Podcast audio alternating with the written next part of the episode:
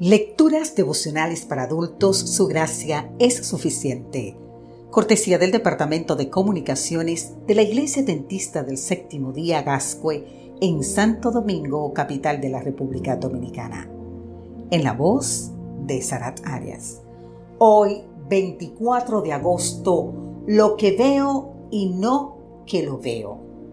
Colosenses capítulo 1, los versículos 16 y 17 exactamente nos dicen, porque en Él fueron creadas todas las cosas, las que hay en los cielos y las que hay en la tierra, visibles e invisibles.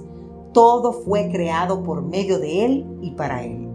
Y Él es antes que todas las cosas y todas las cosas en Él subsisten.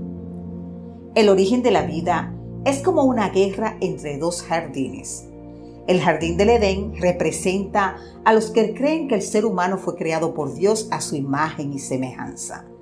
Y el jardín zoológico representa a los que creen que el ser humano es resultado de un largo proceso evolutivo. Los primeros sostienen que la criatura ha involucionado por causa del pecado.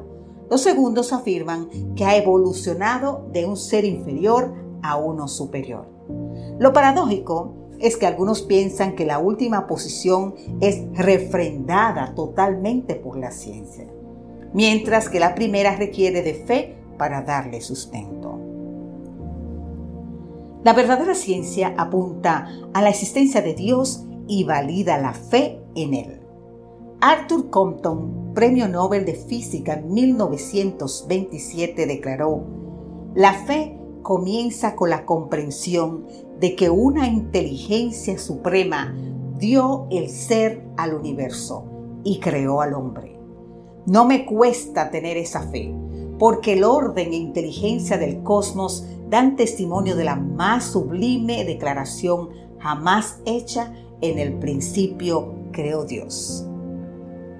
En tanto que Ernest Boris Chain, Premio Nobel de Medicina en 1945, expresó la probabilidad de que el origen de las moléculas de ADN haya tenido lugar por pura casualidad es sencillamente demasiado minúscula para considerarla con seriedad.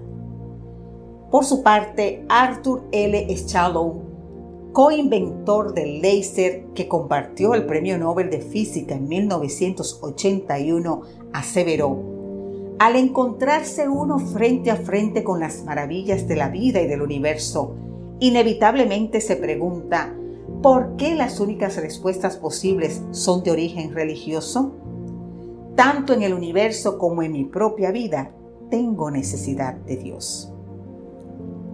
Derek Barton, que compartió el Premio Nobel de Química en 1969, aseguró, no hay incompatibilidad alguna entre la ciencia y la religión.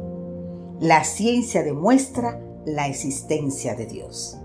En tanto que Albert Einstein, Premio Nobel de Física 1921, sostuvo, apenas si calco las líneas que fluyen de Dios.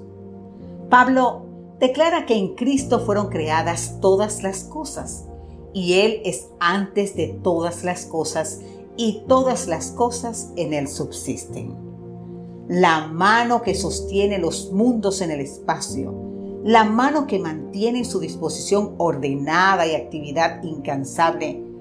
Todo lo que existe en el universo de Dios es la mano que fue clavada en la cruz por ti y por mí, querido amigo, querida amiga. Que Dios hoy te bendiga en gran manera. Amén.